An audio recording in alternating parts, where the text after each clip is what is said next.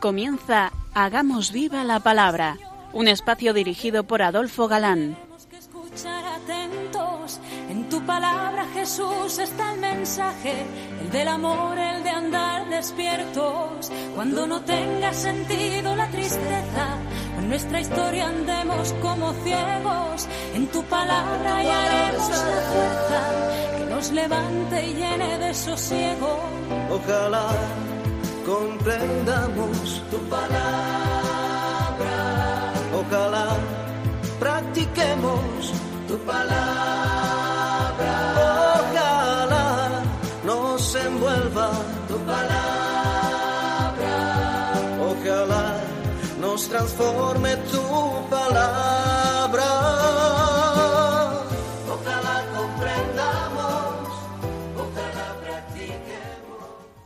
Hola, queridos oyentes. Un día más, en esta emisora de la Madre, nos encontramos con vosotros a través de las ondas, para compartir el gozo de disfrutar la palabra de Dios, buscando en vuestra compañía su vigencia y fuerza para nuestra vida, que es nuestro objetivo, más allá del mero análisis de los textos, que desde luego también es interesante. Aquí estamos de nuevo, Marta Adolfo. y Ana, dispuestos a pasar este rato en vuestra compañía. Bienvenidos a nuestro programa Hagamos viva la palabra. Hola amigos. Gracias por vuestra escucha ahí al lado del receptor. Vuestra fidelidad para con el programa en cualquier circunstancia nos alienta a nosotros a preparar quincenalmente con vosotros esta cita a la que no podemos faltar. Estamos terminando el segundo libro de Samuel y nos quedábamos el último día ante la rebelión de Absalón y sus maniobras para quitar a su padre David el reino. Agitofel, consejero de Absalón, que fue quien le aconsejó violar públicamente el, harén de David, como recordatéis, era partidario de aprovechar el tiempo y cargar pronto sobre David. Él comprendía que todo estaba en que cayera personalmente David. Por eso le decía, Es el alma de un solo hombre el que tú buscas, y todo el pueblo quedará en paz. Le gustó a Absalón la idea. Volvemos a repetir, ¿qué tendrá el poder? Porque se trataba de su padre, recordad. Claro, que sabía bien que mientras viviera su padre, él no tenía nada que hacer. El otro consejero, el que había sido amigo de David, era de otro parecer. Conocedor de David, creía que no era bueno precipitar los acontecimientos y dice el texto, Había dispuesto Yahvé frustrar el acertado consejo de Actofel para atraer el mal sobre Absalón. Aquí Cusi, Busai, parece ser que quiso salvar la vida de David, pues le mandó recado para que se pusiese a salvo. Sin duda que lo decía por si Absalón al fin aceptaba el plan de Agitofel. Los profesores de Salamanca, comentando este texto, dicen que si prevaleció este consejo fue porque Dios confundió las inteligencias de Absalón y sus jefes. Cierto, pero no olvidemos que ellos obraban según su libre albedrío y olvidaron lo que Samuel había dicho a Saúl y luego repetirá San Pablo sobre David, hombre según mi corazón, hombre con sus pecados y errores, pero que realizará lo que Dios quería de él, y de cuya descendencia vendrá el Salvador. Y en cuanto a la forma de expresión del geógrafo de ser Dios quien confundió las inteligencias, volvemos a traer aquí a vuestra memoria lo de la voluntad activa y la voluntad permisiva. Para el agiógrafo, el escritor sagrado, todo lo expresa como voluntad activa de Dios. Y sabemos que no es así, que es voluntad permisiva, o sea, que Dios lo permite. Sus voluntades, obrando tan mezquinamente como libres, tramaban matar a David. Pero no se ponen de acuerdo en el plan, chocan sus pareceres, y Dios permite que queden confundidos. Así de claro. Avisado David, pudo huir, pasar el Jordán, y no sabemos si por no soportar la humillación de verse desatendido en su plan, o temiendo que por haberla rechazado la derrota de Absalón frente a David fuese segura, el caso es que terminó como no pocos traidores. Agitofel, viendo que no se había seguido su consejo, se ahorcó. Absalón pasó el Jordán dispuesto al ataque contra el ejército de David, que había sido amparado y recibido calurosamente por los habitantes de Amahanán, ciudad cuyo emplazamiento se desconoce, y viendo la fatiga y hambre de cuantos seguían a David, les dieron camas, alfombras, vasijas, grano, legumbres, manteca, ovejas y quesos. El ejército de Asalón fue totalmente derrotado. David había dado esta orden. Preservad por amor mío la vida del joven Absalón. Lo que dicho a sus jefes todo el pueblo oyó.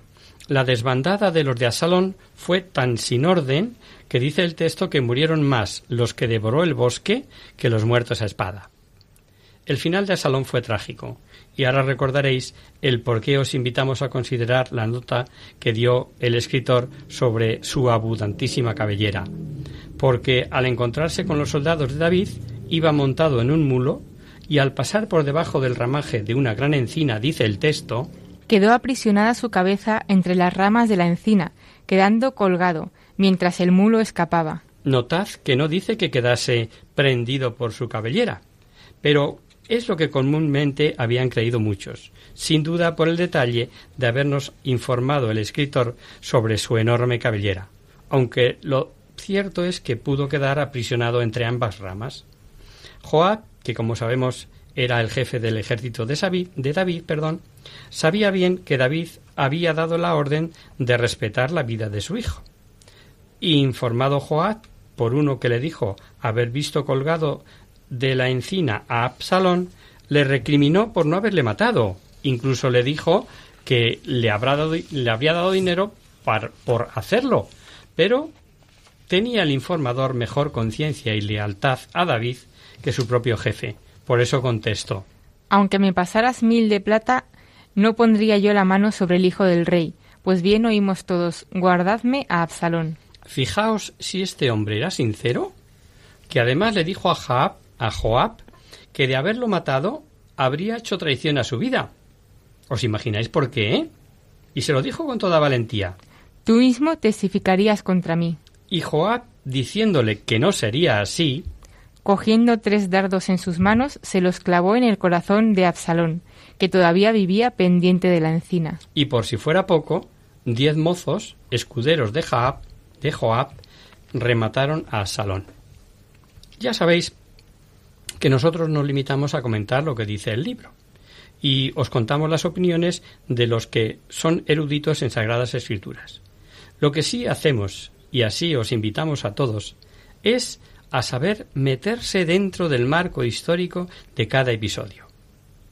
Los profesores de Salamanca advierten que si efectivamente Joab violó el mandato del rey, puesto que no respetó la vida de Absalón ejerciendo un derecho de guerra reconocido en aquel tiempo, privó a Israel de un personaje indeseable que en caso de vivir hubiera quizá cambiado el curso de las cosas. Además de su ambición, él había asesinado a su hermano Mamón, lo recordaréis, y se había revolado contra su propio padre, engañando para volver y todo aquello. Para Ahab estaba clarísimo, era reo de muerte. El triunfo llegó a David entre gritos de victoria pero por parte de un mensajero que llegado se, puso de rodillas, se postró ante David diciendo Bendito Yahvé tu Dios, que ha entregado a los que alzaban su mano contra mi señor el rey. ¿Sabéis lo primero que preguntó David? ¿Y el joven Absalón está bien? Alegó no saber bien lo que pasó por aquel alboroto, pero David le llevó aparte y volvió a preguntarle. ¿Y el joven Absalón está bien? La respuesta fue que lo que fue de ese mozo sea de los enemigos de mi señor. Se turbó David, subió a su estancia y llorando decía Absalón, hijo mío, hijo mío, hijo mío, Absalón, que me diera que fuera yo el muerto en vez de ti. No dejaba de decir hijo mío, hijo mío, y dice el texto que la victoria se trocó aquel día en luto para todo el pueblo por la gran aflicción del rey por su hijo. Seguro que no hubiera sentido lo mismo si la victoria hubiera caído del lado de Absalón con la muerte de su padre. ¿Por qué creéis que el cuarto mandamiento manda a los hijos honrar a los padres y no hay mandamiento que mande a los padres honrar a los hijos?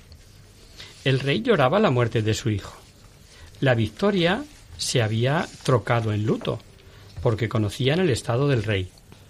Joab, siempre celoso de su poder, llegaba hasta casi imponer su propia voluntad al propio rey, y sin duda, porque ciertamente Joab era el, el artífice de la victoria, y como dice Ricciotti, el rey desde hacía algún tiempo ya no conocía, ya no conducía a sus tropas. Así que se presentó al rey y le dijo que había llenado de confusión a todos sus siervos, que habían salvado su vida y la de sus hijos, mujeres y concubinas, y por añadidura, con todo descaro, le dijo Amas a los que te aborrecen y aborreces a los que te aman.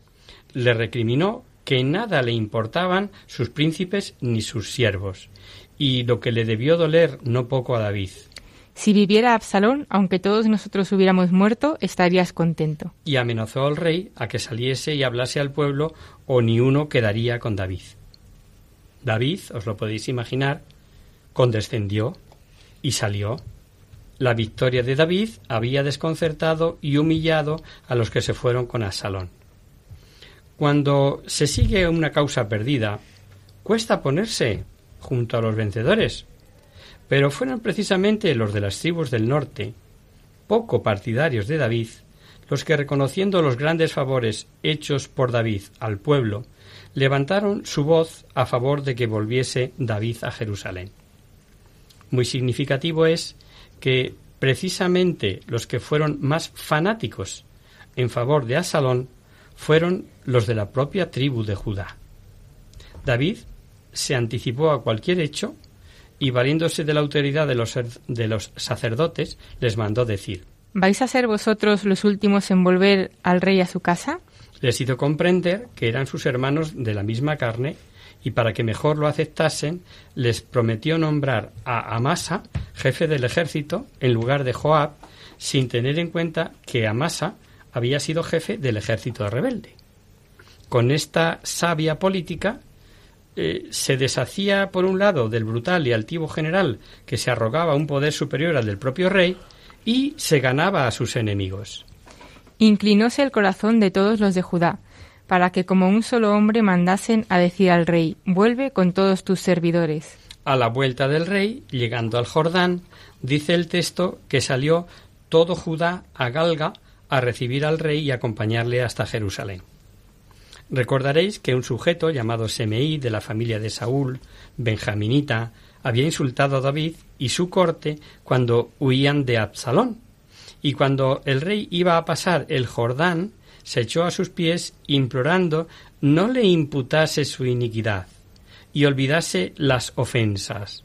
Alegaba ser el primero de toda la casa de José en reconocerle rey. Pero Abisaí, sobrino de David y fiel de todas sus luchas, dijo ¿Pero no va a morir Semeí por haber maldecido al ungido de Yahvé? El que se presentase como el primero de la casa de José perdón, el que se presentase como el primero de la casa de José es que, como José y Benjamín eran hermanos hijos los dos de la misma madre, Raquel, a veces se mencionan las tribus juntas, bajo la, la misma eh, denominación. Pero David no era rencoroso y a la extrañeza de Abisaí le respondió ¿Hoy va a morir alguien en Israel? ¿No soy yo rey de Israel? Y dijo a Semeí, no morirás, y se lo juró. Hay un problema. Hay un problema eh, que nos presenta este perdón a Semeí. Los profesores jesuitas de su Biblia comentada dicen que el ungido de Yahvé, de Yahvé perdón, era considerado como representante de Dios y su vida era inviolable y era como maldecir al rey eh, o sea, maldecir al rey tenía la misma malicia que maldecir a Yahvé y que por ello era merecedor de, la, de la muerte. David, sin embargo, perdona, pero sabe que ha de espiarse ese delito. Y esto nos aclarará un texto que hemos de ver cuando lleguemos al libro de Reyes y veamos los encargos que David hace a Salomón su hijo que le dirá, entre otras cosas, que Semeí pague con la pena merecida. Aquel Mefibal, hijo de Jonatán, hijo de Saúl, también salió a recibir a David. Recordáis que no se fue con David cuando huyó, porque fue tal vez engañado por su siervo Siba, quien por su calumnia, en caso de no decir la verdad, había obtenido del rey la propiedad de todos los bienes de su amo. y ahora se descubrió la posible vil conducta. Y decimos posible porque ¿quién dijo la verdad? Porque a la pregunta de David él respondió Mi señor y rey, mi siervo me engañó, porque tu servidor le había dicho Aparéjame la pollina y montaré en ella para ir con el rey. Ciertamente, en todo tiempo, se han visto servidores que han hecho con calumnias asesinar a jefes y amos para poder quedar con sus bienes la misma tentación satánica, la misma vileza y ambición, los mismos hombres, claro. Y de aquellos hombres a los de hoy han pasado más de tres mil años. ¿Se entiende, verdad? No quiero hacer ninguna alusión. La lectura las hacéis vosotros, queridos oyentes. Tal vez David no tenía pruebas de que decía la verdad Mefibaal, y por eso dijo Tú y Siba os repartiréis las tierras. Nos quedamos como posiblemente se quedó David, sin saber cuál decía la verdad. Lo cierto es que las palabras que puso Siba en boca de Mefibaal cuando David vio que no se había sumado a su ida, inducían a ser creídas. ¿Las recordamos? Se ha quedado en Jerusalén diciendo, hoy me, hoy me devolverá la casa de Israel el reino de mi padre. Digno de ser meditado, ¿verdad? Lo hacemos con esta melodía de fondo.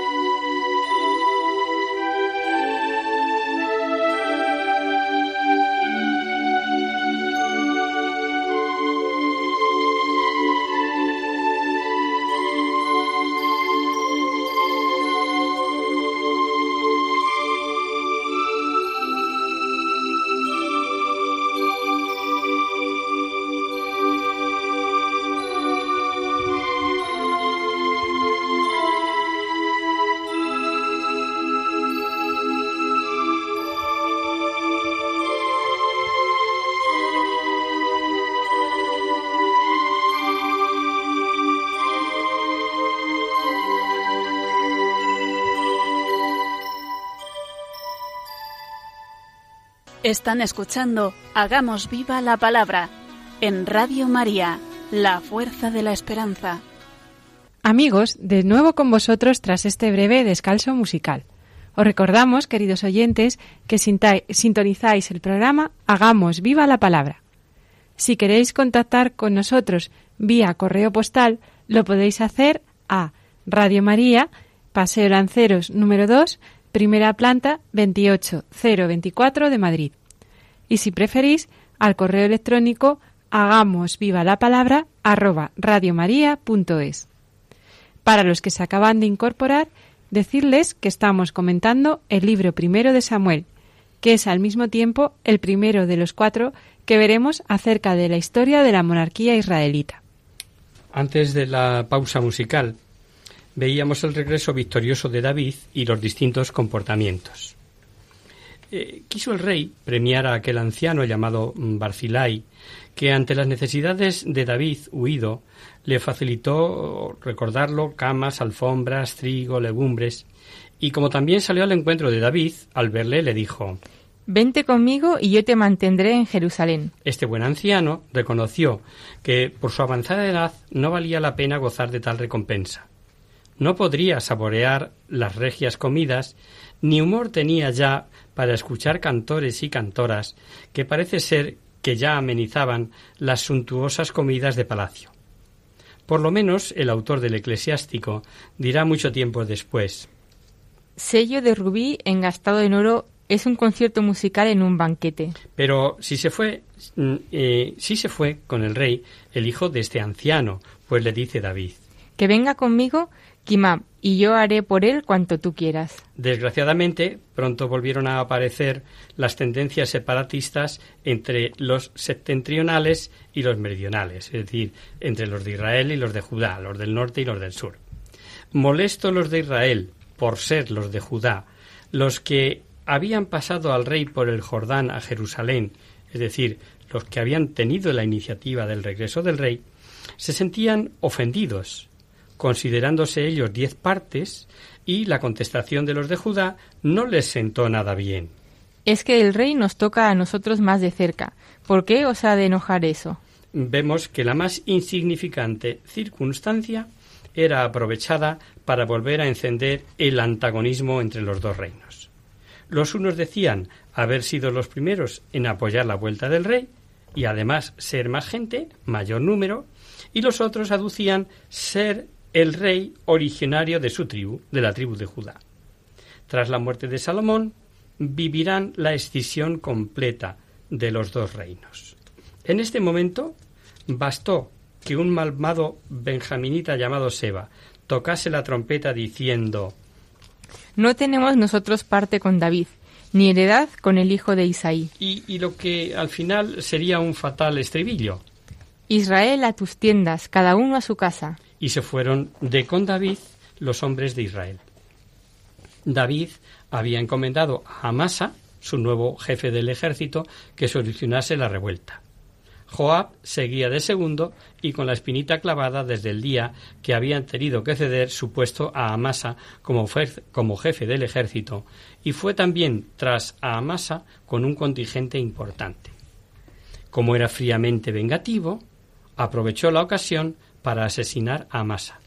Se encontraron y Joab hizo ademán de ir a besarle.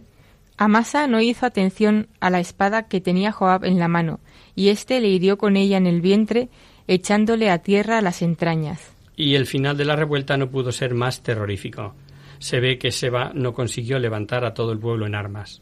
Tal vez el pueblo sí se sentía molesto, no era por el rey, sino por la política de favoritismo a favor de Judá.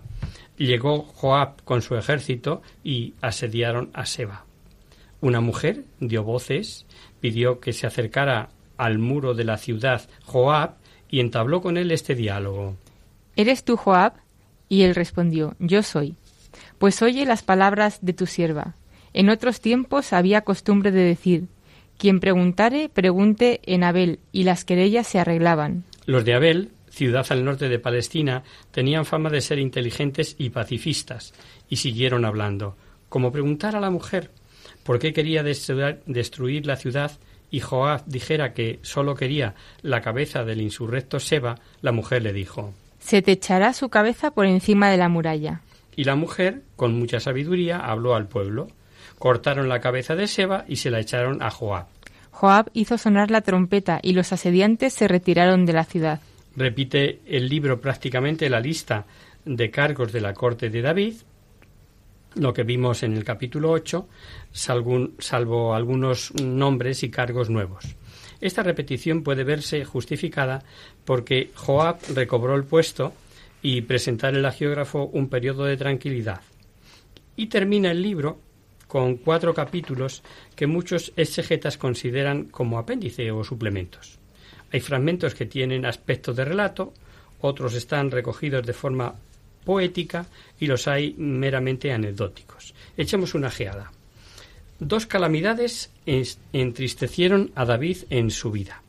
Hubo hambre durante tres años y consultado con Yahvé la causa, Yahvé le respondió Por la casa de Saúl y por la sangre que hay sobre ella, por haber hecho perecer a los Gabaonitas. Recordemos que los Gabaonitas habían hecho un pacto ligado con juramento con los israelitas en tiempos de Josué.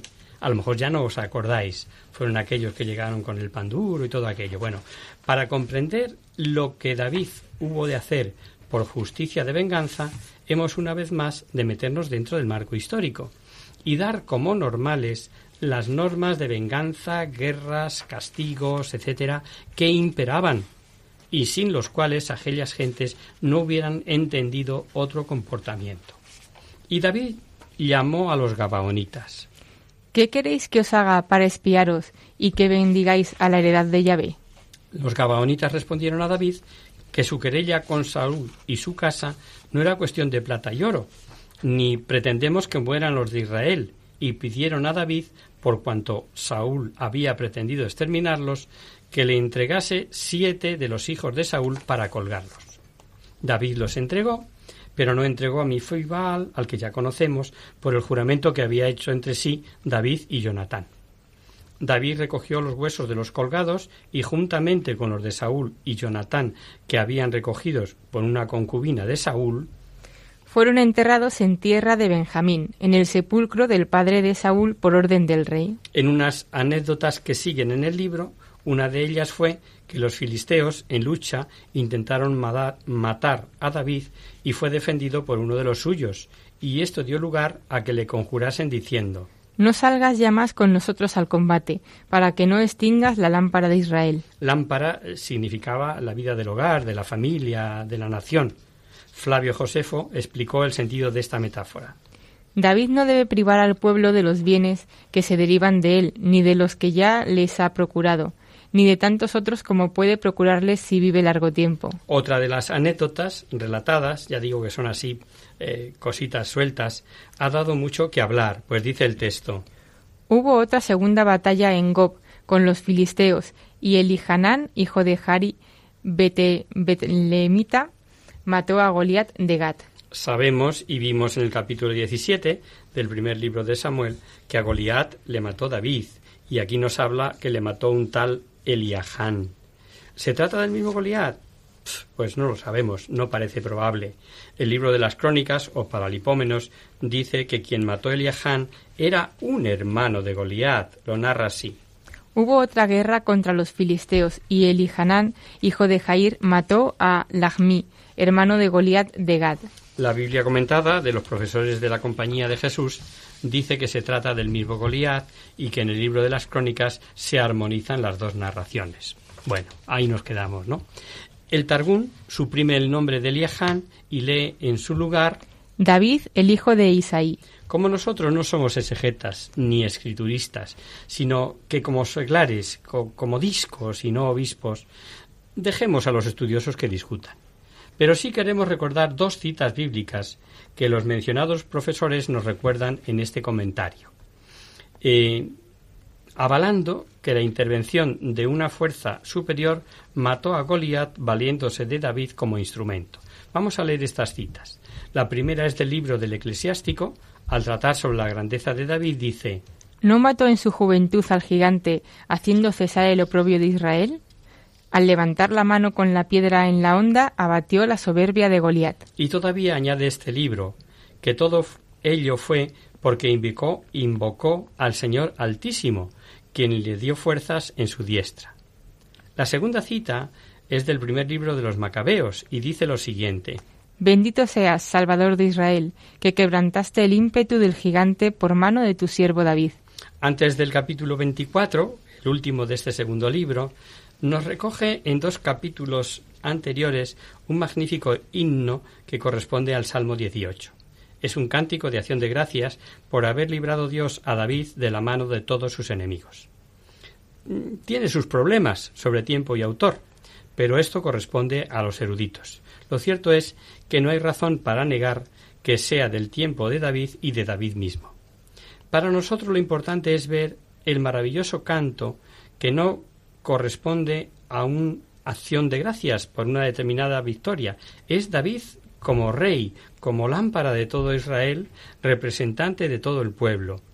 Y expresa así los sentimientos de David, pero recordad, son sentimientos de todo el pueblo. El canto comienza como acción de gracias por haber librado Dios a todos de todos sus enemigos y dice seguidamente Yahvé es mi roca, mi fortaleza, mi refugio, mi Dios, la roca en que me amparo, mi escudo, el cuerpo de mi salvación, mi inaccesible asilo, mi salvador de la violencia. ¿Se puede decir más? La que la podemos usar nosotros también. Después habla de que invocó al Señor en su angustia y que Dios le escuchó. Qué interesante ver que en toda la historia de la salvación se repita constantemente que Dios siempre escucha. Tiene frases literarias preciosas. Por ejemplo, Conmovióse y tembló la tierra, vacilaron los fundamentos de los montes, ante su resplandor se deshicieron las nubes. No es objeto de nuestra emisión, pero sí es aconsejable su lectura. Y decimos más mm, todavía digno de ser meditado y hacer lo propio mm, como una oración, alabando a Dios, pues comprende 51 versículos de alabanza semejantes a las que hemos escuchado. El capítulo 23 comienza con las últimas palabras de David y además recoge noticias de carácter militar sobre los héroes que ayudaron a David. Sus últimas palabras son consideradas por unos como testamento y por otros como un poema de índole profética. Sin duda habla por divina inspiración, pues el mismo texto nos da la clave. Oráculo de David, hijo de Isaí, oráculo del hombre puesto en lo alto, del ungido del Dios de Jacob, del dulce cantor de Israel. Y si esto dice en el versículo 1, ¿qué diremos del siguiente? El Espíritu de Yahvé habla por mí, y su palabra está en mis labios. No me negaréis que son palabras preciosas. Ha hablado el Dios de Jacob, justo dominador de los hombres, como luz de la mañana, cuando se levanta el sol en una mañana de nubes. A sus rayos, después de la lluvia, yérguese la hierba de la tierra. Él hará germinar toda mi salud y todo mi buen deseo. Sí vamos a mencionar una calamidad que entristeció a David, y fue el castigo que sufrió el pueblo de Peste y que duró tres días, y que nos narra el último capítulo de este libro, el 24. Aquí David se sintió al igual que solían sentirse los reyes de Oriente, dueños y señores de su pueblo, y no considerar que el pueblo era de Yahvé, y tal vez por sentirse así, ordenó hacer el censo de todo su reino y fue castigado castigado por Dios por hacer el censo de todo Israel y Judá, con independencia de lo que hemos apuntado anteriormente, que ya revela ser un acto de soberbia, el libro de las crónicas o Paralipómenos dice Alzóse Satán contra Israel e incitó a David a hacer el censo de Israel. Muchos hombres de Israel y Judá figuraban en el censo como hombres de guerra capaces de esgrimir la espada. Pero la conciencia de David gritó dice el texto, que, que, David sintió latir su corazón y dijo a Yahvé, He pecado gravemente al hacer el censo. Un profeta, en nombre de Dios, le dio a elegir a David un castigo purificador.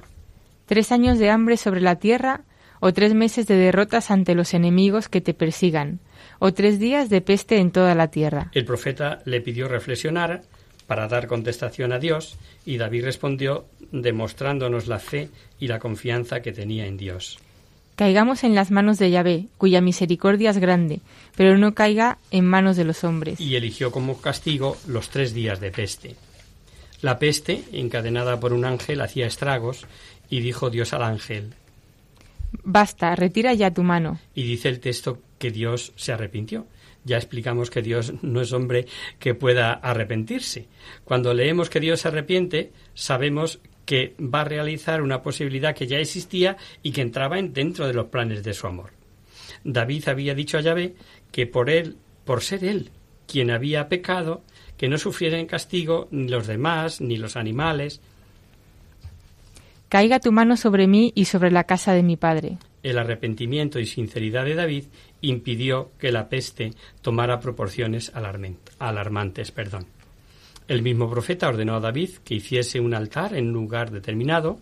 El dueño enterado quería cederle el lugar sin cobrar nada, pero David no lo permitió. Compró una era y animales y ofreció holocaustos y sacrificios pacíficos. No levantó David, como veremos próximamente, un templo a Yahvé, lo levantará su hijo Salomón, pero de David fue la idea y el que compró aquel singular terreno sobre el que más tarde se edificará el gran templo a Yahvé. Tierra que vivió el encuentro de Abraham y el sacerdote Melquisedec, y lugar donde iba Abraham a sacrificar a su hijo Isaac. Muy cerca de allí, el Hijo de Dios será crucificado. Ya os imagináis de qué lugar estamos hablando. Cierra este libro segundo de Samuel con este apéndice, parte de la historia de David, que continuará en los comienzos del primer libro de Reyes que abordaremos el próximo día.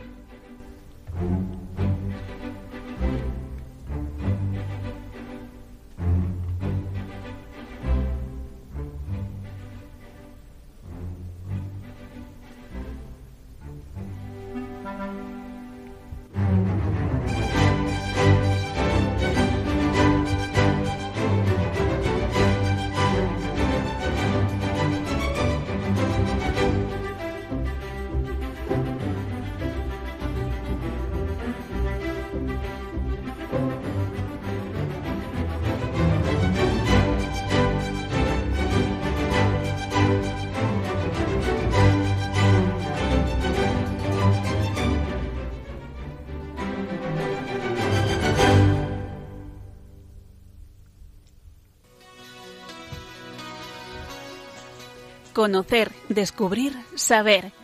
En Hagamos Viva la Palabra.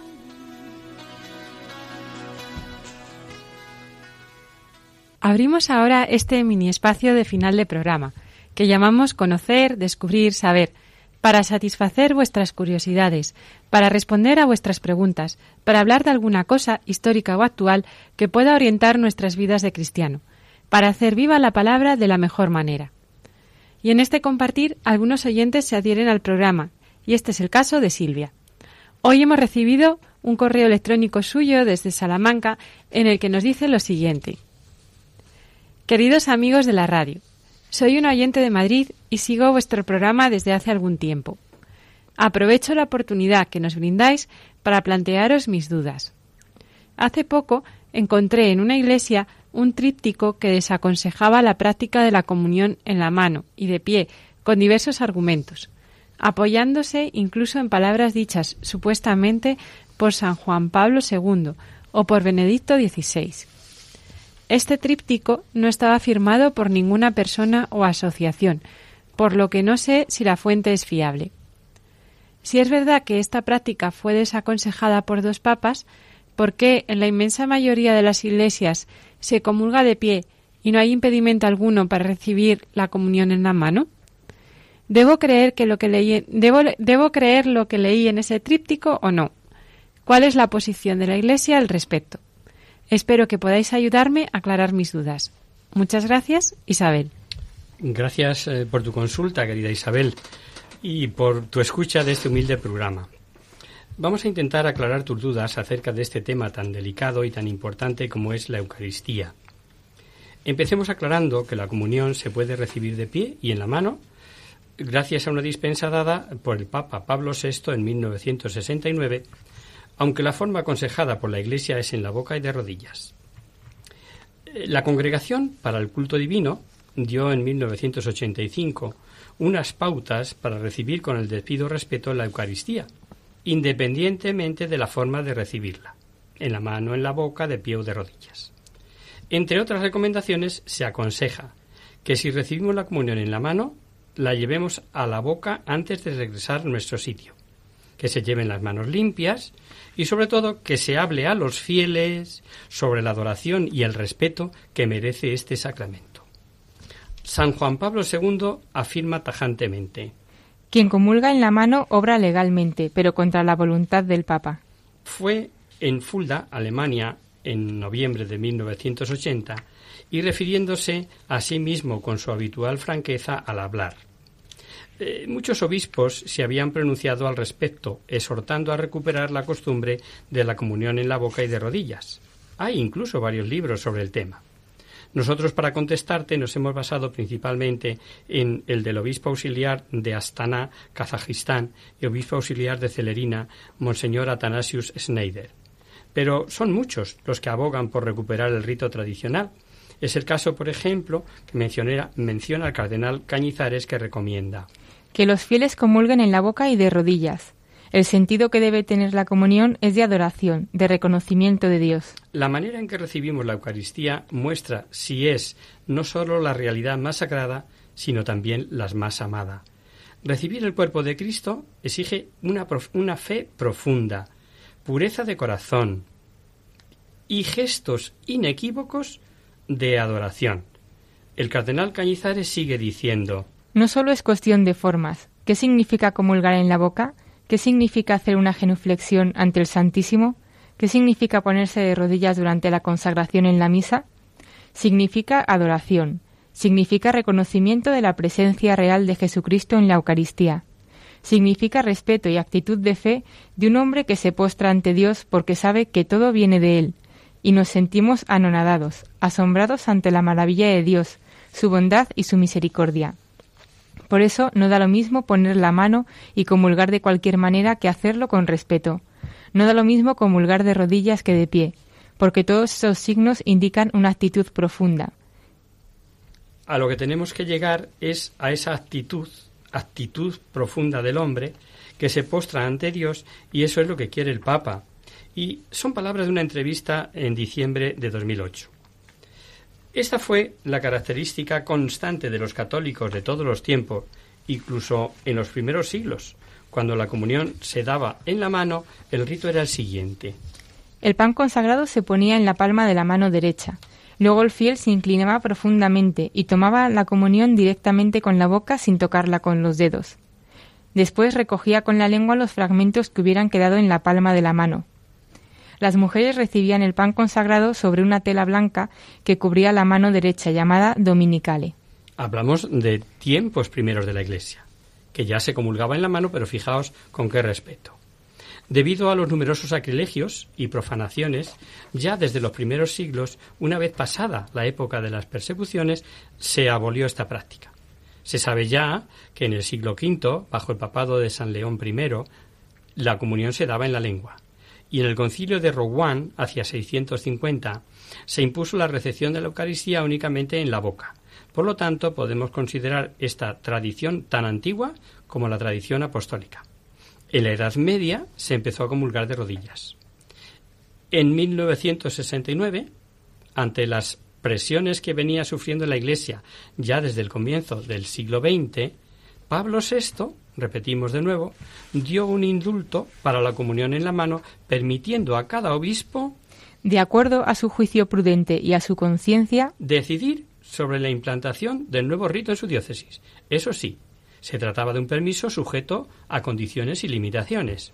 evitar cualquier causa que pudiera escandalizar a los fieles y cualquier peligro que pudiera generar irreverencia hacia la Eucaristía. Pablo VI pidió que el rito tradicional se conservase en toda la Iglesia, pero lo que era una dispensa acabó por convertirse en poco tiempo en práctica habitual.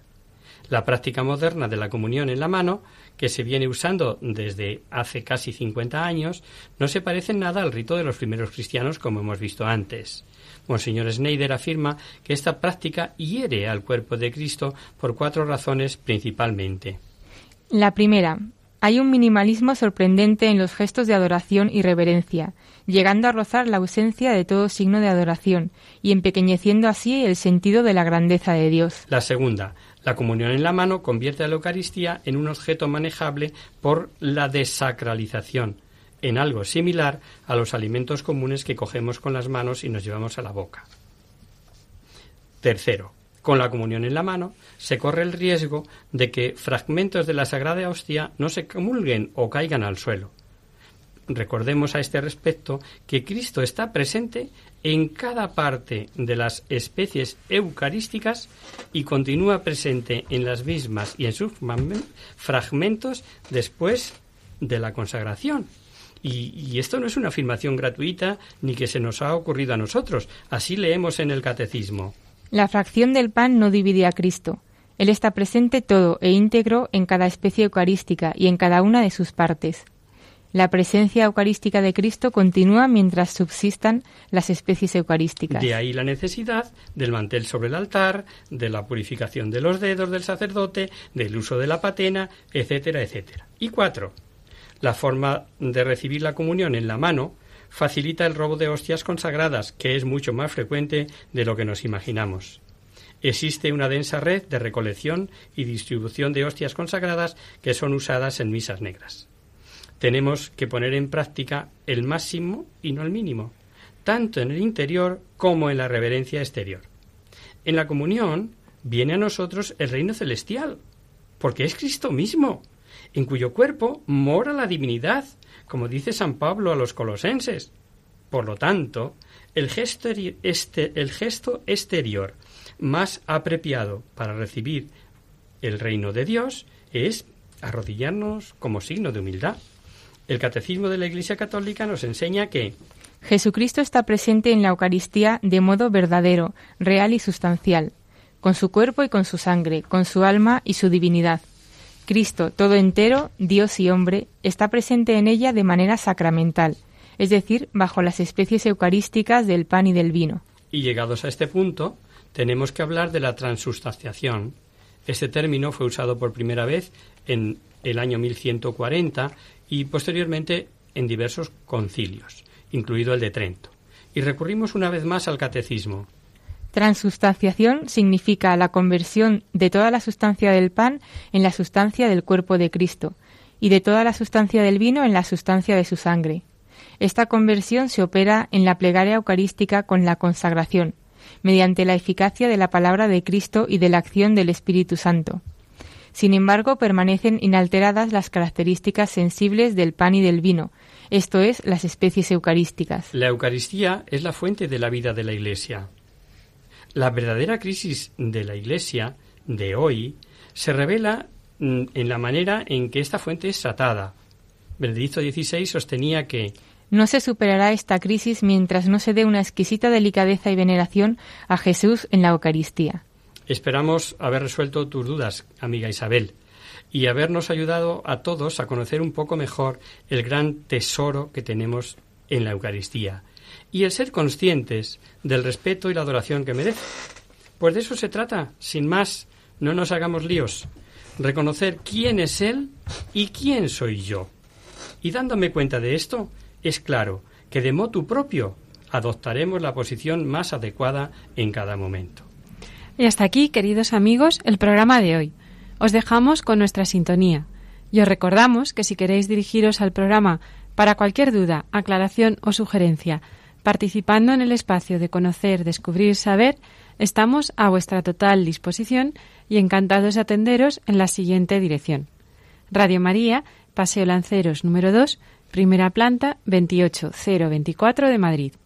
O bien, si lo preferís, al correo electrónico hagamos viva la palabra arroba radiomaria.es. El próximo miércoles, como sabéis, está el programa del Padre Jesús Silva que alterna con nosotros. Tus palabras, Señor, son espíritu y vida. Por tanto, nosotros nos encontraremos de nuevo dentro de 15 días, si Dios quiere. Con un programa en el que seguiremos buscando el hilo de oro de la historia de la salvación, examinando los libros primero y segundo de Reyes, que siguen narrando la historia de la monarquía israelita. Hasta el próximo día, amigos. Hasta el próximo día. Hasta el próximo día.